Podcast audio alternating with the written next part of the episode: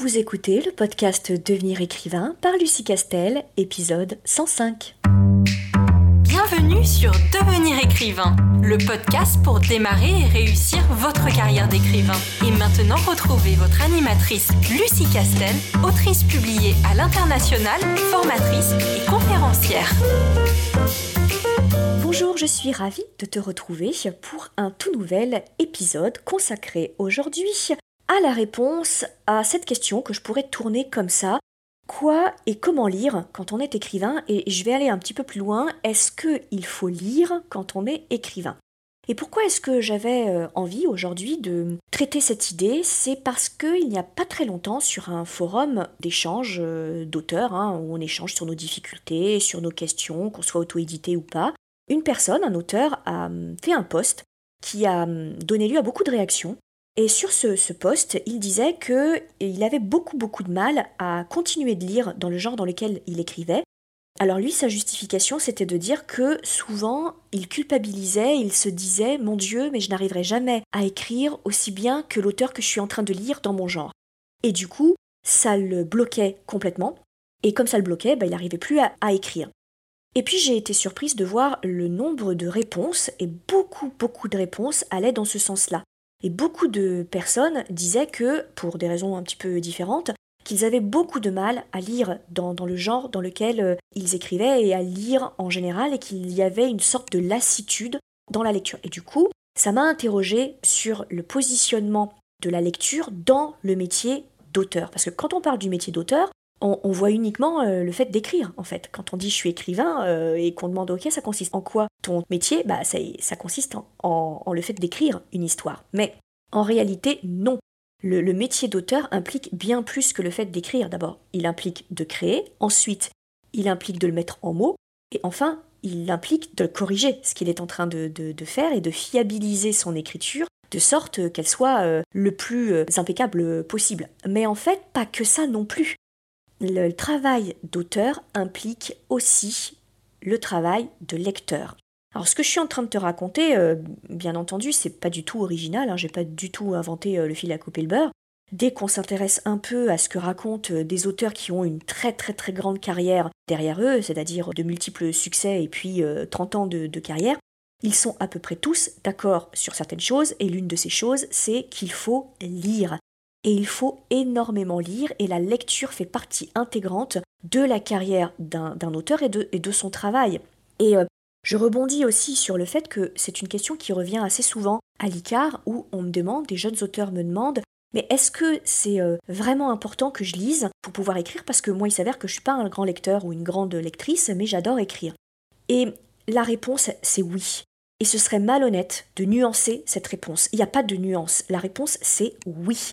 Euh, c'est indissociable. On ne peut pas améliorer son écriture, on ne peut pas grandir en tant qu'auteur, on ne peut pas faire grandir ses univers, sa façon d'écrire, les genres dans lesquels on écrit, etc., sans lire et sans écrire. Ça, c'est pas possible. C'est un peu comme si euh, un musicien n'écoutait jamais une seule musique, qu'il était continuellement enfermé euh, dans son bunker et qu'il crée des musiques sans jamais écouter d'autres artistes passés ou actuels, etc. Comme si, euh, par exemple, une maquilleuse professionnelle maquille dans son coin une fois qu'elle a acquis les techniques, mais ne s'intéresse jamais euh, à ce qui se passe autour, aux nouveautés ou euh, à ce que font d'autres artistes make-up, etc., etc. C'est pareil, tous les métiers d'art fonctionnent de la même façon. On ne peut pas pratiquer un art si on ne s'intéresse pas à cet art en général parce qu'on s'appauvrit au bout d'un moment. La richesse, l'évolution, le changement de dimension et l'épaississement de, son art vient non seulement de l'acquisition de techniques, de la maîtrise des techniques, mais vient aussi de la culture générale que on finit par acquérir dans son domaine artistique. Du coup, en introduction, et je vais m'arrêter là au niveau de l'introduction, la réponse, et j'insiste encore, on ne peut pas faire carrière, on ne peut pas enrichir son écriture et devenir petit à petit un meilleur auteur que ce qu'on était le livre précédent et ainsi de suite, si on ne lit pas. Ça, c'est non négociable. Alors après, la question qu'on peut se poser, c'est bon, mais alors quoi lire? Est-ce que on est obligé de lire dans le genre dans lequel on écrit ou est-ce qu'on peut lire euh, complètement euh, autre chose? Alors, Là, je vais te donner une réponse très, euh, personnelle parce que je sais que certains auteurs ont une opinion différente. Alors, si tous les auteurs s'accordent à dire qu'il faut lire, certains auteurs ne lisent pas ou très peu dans leur genre. Alors, la, justification qu'ils avancent, la plupart du temps, c'est qu'ils ont très peur, inconsciemment, de plagier les idées d'un autre euh, auteur dans ce genre-là. Et du coup, pour euh, se prémunir contre ce risque-là, qui serait euh, certainement inconscient, mais, mais il pense qu'on le verrait, donc pour éviter qu'on lui dise Ah oui, mais enfin, bon, ton histoire, elle est quand même vachement inspirée de telle autre histoire, pour éviter ça, il préfère ne pas lire dans le genre dans lequel euh, ils, ils écrivent. Il y a une autre justification qui est que, comme ils ont beaucoup beaucoup lu dans le genre dans lequel ils ont écrit, au bout d'un moment, ils voient les ficelles du code, du genre dans lequel euh, ils écrivent et dans lequel ils sont évidemment en train de, lire un certain nombre euh, d'histoires. C'est typiquement euh, le cas des genres littéraires extrêmement codés comme la romance ou le polar. Et où là, à force de maîtriser les codes du genre, forcément lorsqu'on lit un nouveau polar ou une nouvelle romance, on connaît les codes absolument par cœur, et c'est très rare qu'on soit surpris. Donc on préfère aller vers un autre genre qu'on connaît beaucoup moins, et la lecture du coup est bien plus agréable. Au contraire, il y a des, auteurs qui préfèrent euh, lire, ou en tout cas, euh, si c'est pas totalement euh, une grande partie, dans le genre dans lequel ils sont en train d'écrire, d'une part pour sentir la tendance, c'est-à-dire qu'ils voient un petit peu les mouvements du genre dans lequel ils écrivent. Alors là, je vais reprendre aussi des exemples de genres très codés comme la romance, le polar ou la SF par exemple aussi on a des grandes tendances, on a des phénomènes de mode qui se succèdent, hein, euh, très clairement. Alors, je ne suis pas du tout en train de dire qu'il faut suivre absolument les tendances et les phénomènes de mode, absolument pas. C'est pas du tout garant euh, d'un succès. C'est pas parce que euh, à l'époque de Twilight tu avais écrit quelque chose en rapport avec des vampires qui brillent que tu aurais forcément marché. D'ailleurs, on a eu le cas de plein d'auteurs qui se sont lancés sur cette vague et qui n'ont pas fonctionné. Donc, je suis pas du tout en train de dire ça mais euh, du coup qui aiment quand même avoir cette culture générale de bah voilà, moi j'écris en romance, j'aime savoir ce qui se passe en romance dans euh, les années euh, précédentes, l'année en cours, et puis je vais continuer à m'y intéresser. Ça fait partie de mon métier, comme si j'étais par exemple créatrice de mode. Je regarde un peu ce qui se fait au niveau des tendances. Alors je peux décider de m'en inspirer, ou au contraire, je peux décider de prendre le contre-pied de, cette tendance, mais je sais à quoi m'en tenir. je connais cette tendance-là je connais l'environnement du cœur de mon métier, à savoir le, genre dans lequel j'écris. Ça, c'est une chose. Maintenant, pour répondre à la question qu'on peut se poser de oui, mais ok, on a compris qu'il fallait qu'on lise pour pouvoir s'enrichir, pour pouvoir enrichir sa plume, la faire évoluer, sortir de sa zone de confort, etc. Mais est-ce que ce sera préjudiciable si moi ça m'intéresse absolument pas de lire des polars euh, parce que j'écris des polars, d'une part parce que j'ai peur de plagier, ou d'autre part parce que j'en ai tellement lu que euh, ça, me fatigue un peu euh, et, ça m'a un petit peu lassé. Alors ça ne m'a pas lassé d'en écrire, mais ça m'a lassé d'en lire.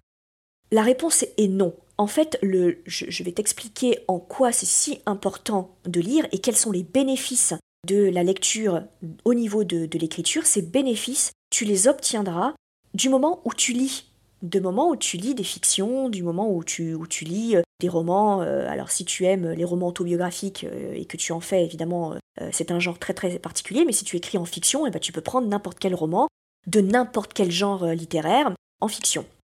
Et ces bénéfices-là, tu les auras de la même façon que tu lises dans ton genre ou que tu lises dans un autre genre. L'essentiel étant de découvrir des univers, des plumes des façons d'aborder une histoire et de traiter des personnages. C'est ça qui compte. Et ça peu importe que ce soit dans ton genre ou dans un autre genre, parce que les techniques et le, génie et l'originalité et la qualité euh, de, de, de, ça, de cette façon de maîtriser le récit, elle est dans tous les genres euh, littéraires. Donc ça n'est absolument pas une obligation. Donc ne culpabilise pas si ça fait un petit moment que tu n'es plus de romance parce que ça t'a un petit peu euh, lassé, ou que tu n'as pas envie de lire de romance parce que tu as peur inconsciemment de reprendre des idées que tu aurais lues dans euh, certains euh, romans que tu aurais lus il y a quelques mois, voire quelques années, et que du coup, pour te prémunir de ça, tu préfères ne pas lire de, de romance. Du moment où tu lis autre chose, les bénéfices seront les mêmes.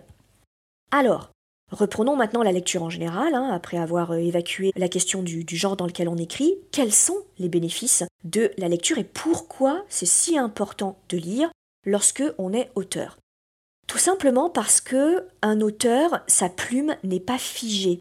sa plume, elle évolue. Elle évolue par rapport à euh, ses idées, par rapport à son éthique, par rapport à sa vision du monde qui change. On n'a pas la même vision du monde à 20 ans qu'on l'a à 40 ans, au fil de ses expériences qu'on retranscrit au travers euh, de, de fiction et d'un récit qui fait que, au bout d'un moment, on change de genre, par exemple, ou alors on évolue sur les euh, personnages, on change de personnage, on aborde d'autres thématiques à l'intérieur du récit qui, qui nous sont de plus en plus importantes ou de moins en moins importantes. Bref, tout ça doit changer. Un auteur qui n'évolue pas est un auteur qui loupe l'un des éléments de euh, son travail. Son travail est d'évoluer. Son travail est de ne jamais écrire systématiquement le même livre. Il peut reprendre les mêmes thèmes, mais il faut qu'il les traduise autrement. Et pour pouvoir sortir de sa zone de confort, il faut qu'à un moment, il puisse élargir son idée de l'écriture. Il faut que on puisse lui ouvrir des portes sur d'autres façons d'aborder l'écriture et certaines thématiques. Et pour ce faire, il y a les autres auteurs. Et je suis pas du tout en train de te dire qu'il faut que, tu copies les autres auteurs, c'est pas du tout ça. Je suis juste en train de te dire qu'à force de lire des auteurs, bah, en SF, alors que tu écris du polar, dans l'horreur alors que tu écris euh, de la romance, tu vas être confronté à des techniques d'écriture, à des façons d'aborder des personnages ou à des façons de, gérer et de contrôler une, intrigue auxquelles tu n'aurais absolument pas pensé. Et ça va te bouleverser, ou alors ça va te mettre une claque, et tu vas dire Ah ouais, c'est fort, j'avais pas du tout pensé à ça, mais qu'est-ce que c'est malin, qu'est-ce que c'est bien amené. Et, et, ça, ça va ajouter une compétence supplémentaire euh, dans ta boîte noire de hauteur et que la prochaine fois que tu réfléchiras à une nouvelle intrigue, tu te rappelleras de toute cette expérience de lecture et ça te permettra d'aller un peu plus loin dans ton récit que ce que tu ne fais d'habitude ou d'aller explorer d'autres façons d'aborder tes thématiques. Et c'est juste que lire ouvre tes horizons. En d'autres termes, il ouvre un peu tes chakras euh, d'écrivain. Et il te fait sortir de ta zone de confort. Il te fait te poser des questions en te disant Ah, je me rappelle, j'avais lu un roman, qu'est-ce que c'était malin la façon d'aborder de, euh, ce cliff, la façon d'aborder la relation euh, entre euh, le couple par exemple, n'a rien à voir avec ce que tu vas écrire, mais c'est le concept. Et ça va te permettre, toi après, de te questionner et de te dire Mais si j'allais plus loin par rapport à mon couple, si c'était un peu différent, tu vois, c'est pas copier, parce que tu n'es pas en train de retranscrire une idée telle qu'elle, tu es juste en train de te dire il existe une autre réalité. Il existe une autre façon d'aborder l'amour, euh, une autre façon d'aborder euh, euh, la jalousie, une autre façon d'aborder une fin triste ou une happy end, etc. Voilà, et ça, ça te permet d'ouvrir ta réflexion un petit peu comme si tu t'adressais à une personne, tu lui racontais un peu ton, ton, ton récit, et que cette personne-là, elle te disait Ah oui, j'entends bien, mais moi, avec ton histoire, je me dis Ah, et si tu faisais ça? Ou t'as jamais pensé à traiter ton héroïne de cette façon? T'as jamais pensé à aborder euh, le meurtre ou le mystère euh, ou euh, les pouvoirs de cette façon-là? Et ça, cette petite voix-là qui te questionne sur ton travail, ça, t'est donné par la somme des livres que tu auras lus. Je vais te donner un exemple qui est personnel parce que je, viens de, terminer un, roman, un, polar, du coup. Et c'est un auteur que je ne connaissais absolument pas, qui est un auteur japonais qui s'appelle Keiko Higishino, je crois. Euh, je pense que j'écorche horriblement son, nom, mais c'est pas grave. Et le titre de ce petit bijou de polar s'appelle euh, La maison où je suis mort autrefois. Et donc je ne connaissais absolument pas euh, le genre polar japonais et j'étais très curieuse, j'avais aucun a priori si ce n'est que on m'avait dit, une personne en laquelle j'ai énormément confiance en ce qui concerne les, les, propositions de lecture, donc je m'étais dit que si vraiment ce roman l'avait impressionné, c'était pour une raison bien précise. Il ne m'avait absolument rien dit, donc je prends ce, roman, je ne savais pas du tout à quoi m'en tenir, parce que je n'ai même pas lu la quatrième de couverture. J'ai fait confiance, comme c'est souvent le cas, moi j'achète sur recommandation, donc je fais confiance, et je ne lis pas la quatrième de couverture. Et je commence à le lire, et à la fin du livre, ça a été une claque monstrueuse. Pas dans le sens du cliff, parce que j'ai tellement lu de polar qu'il y a peu de choses qui m'impressionnent. Par contre, la structure du livre, ça, ça continue de m'impressionner, vraiment. Et concrètement, ce livre pourrait se résumer à uniquement deux personnes qui pendant tout le livre, euh, l'action se déroule sur un jour et demi, du coup, et pendant tout le livre, et le livre fait pas euh, non plus 150 euh, 000 mots, on est d'accord, mais il fait pas non plus 40 000, hein, donc c'est quand même un, livre normal, de taille normale pour un, pour un polar. Et donc, il ne se passe qu'une seule chose, il y a une seule scène. Deux personnages vont dans une maison abandonnée, ils fouillent cette maison et au fur et à mesure, ils trouvent des indices et ils lisent une correspondance qui est un journal intime, une correspondance et un journal intime, et au travers de la lecture de cette correspondance et de journal intime, ils remontent le temps et ils découvrent l'histoire passée de l'un des deux personnages. C'est tout. Il n'y a pas de coup de tonnerre, il n'y a pas de monstre, il n'y a pas d'incendie, il n'y a pas d'explosion, il n'y a pas une troisième personne qui débarque et qui. Voilà. Il n'y a pas de tueur, voilà. Il n'y a, a pas de menace, rien du tout. Dans le livre, on suit deux personnages dans une maison qui n'est même pas effrayante et ils enquêtent sur un journal intime qu'ils lisent, qu'ils décortiquent, qu'ils analysent et des indices qu'ils trouvent et ils reconstituent l'histoire. Point barre. Il n'y a même pas plusieurs timelines, parce qu'on pourrait faire des flashbacks sur le passé et glisser des indices, comme la plupart du temps, ça se produit hein, comme ça euh, dans, ce type de polar où on a euh, une intrigue passée qui a des conséquences sur l'intrigue actuelle, et euh, l'intrigue actuelle remonte le temps et trouve le poteau rose et explique l'intrigue actuelle par l'intrigue du passé. En général, on a deux timelines pour, disons, maintenir le, lecteur dans le suspense. C'est quelque chose d'assez facile à mettre en place et qui fonctionne plutôt bien. Bah là, même pas. L'auteur n'utilise même pas cette technique qui est efficace. Non, lui, c'est complètement linéaire, complètement. Et euh, ça se passe sur un jour et demi, il n'y a pas de danger, il n'y a pas de menace, et ce livre est un bichou de suspense. Il a eu un prix littéraire, c'est pas volé, très clairement. Enfin, les prix littéraires qui sont un peu prestigieux sont rarement volés, euh, pour le coup. C'est d'une maîtrise, mais d'une maîtrise, on ne peut pas lâcher le livre, vraiment.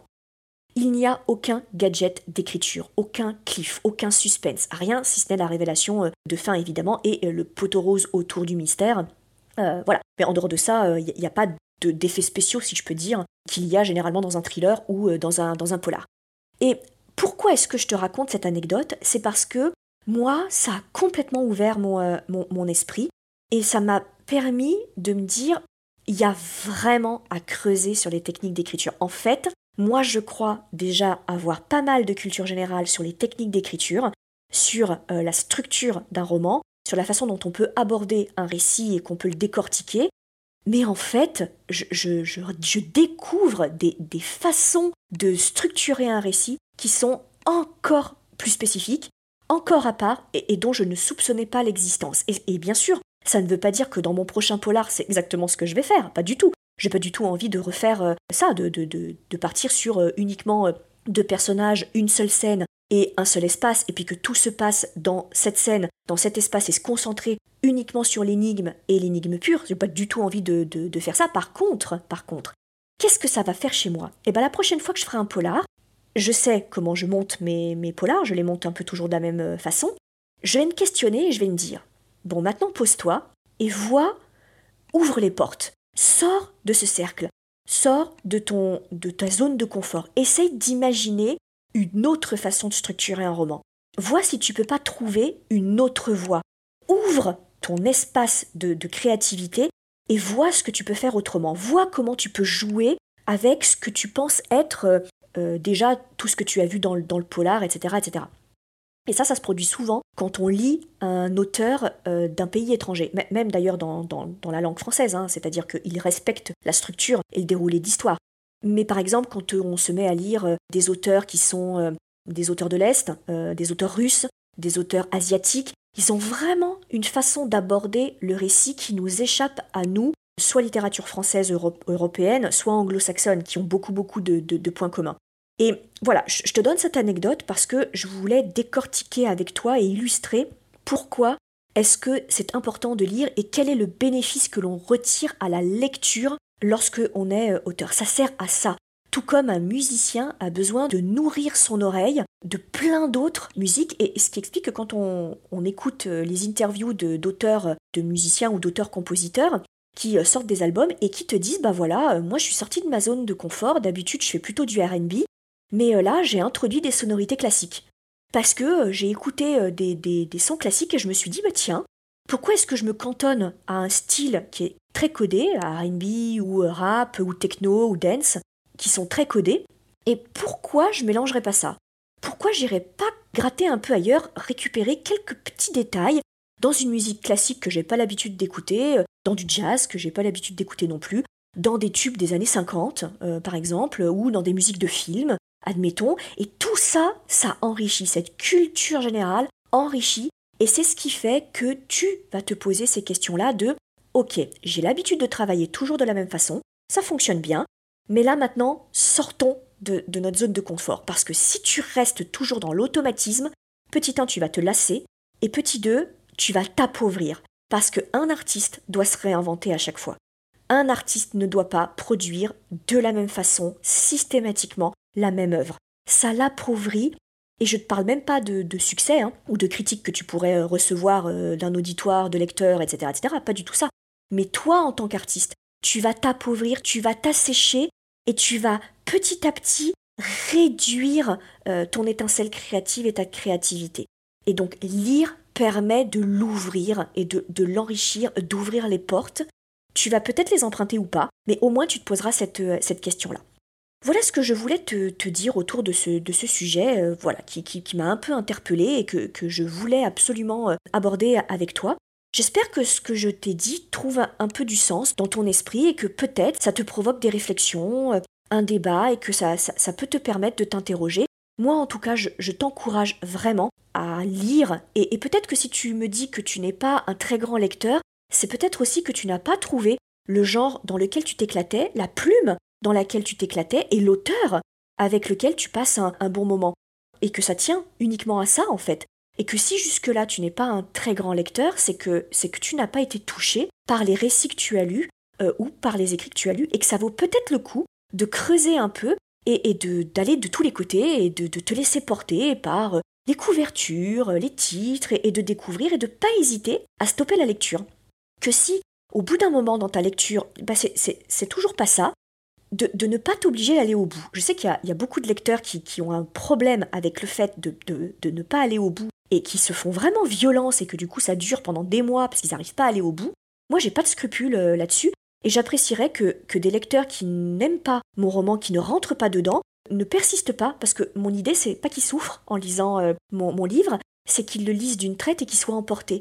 Euh, si il n'est pas emporté par mon roman et par mon histoire, je préfère qu'ils arrêtent de lire et qu'ils donnent sa chance à un autre roman dans lequel il passera un bon moment. Donc vraiment, quand ça ne fonctionne pas, tu, tu, le vires et tu, et tu prends un autre roman, et ainsi de suite. Et je te garantis que si tu aimes écrire, forcément à un moment tu vas aimer lire. C'est juste que tu n'as pas trouvé le bon genre et le, bon auteur, c'est-à-dire la bonne histoire et la bonne plume. Voilà, j'espère que ça t'aura plu. Je t'encourage à aller faire un petit tour sur notre site internet licar.fr, L-I-C-A-R-E-S, de t'abonner à notre newsletter si ce n'est pas encore fait et de continuer à nous suivre sur les réseaux sociaux pour te tenir au courant de notre actualité. Et bien sûr, je te dis à très vite Si tu veux écrire un roman qui aura les qualités recherchées par les éditeurs et par les lecteurs, tu dois rejoindre Devenir écrivain projet best-seller. C'est la formation à distance la plus complète et la plus personnalisée pour t'aider à aller au bout de ton projet de roman. Rejoins sans plus tarder mon équipe de professionnels du monde du livre et moi-même sur licar.fr, l i c a r e s.fr. Beaucoup de nos anciens élèves sont en train de réaliser leur rêve de professionnalisation et de publication. Il n'y a aucune raison pour que ça ne t'arrive pas à toi.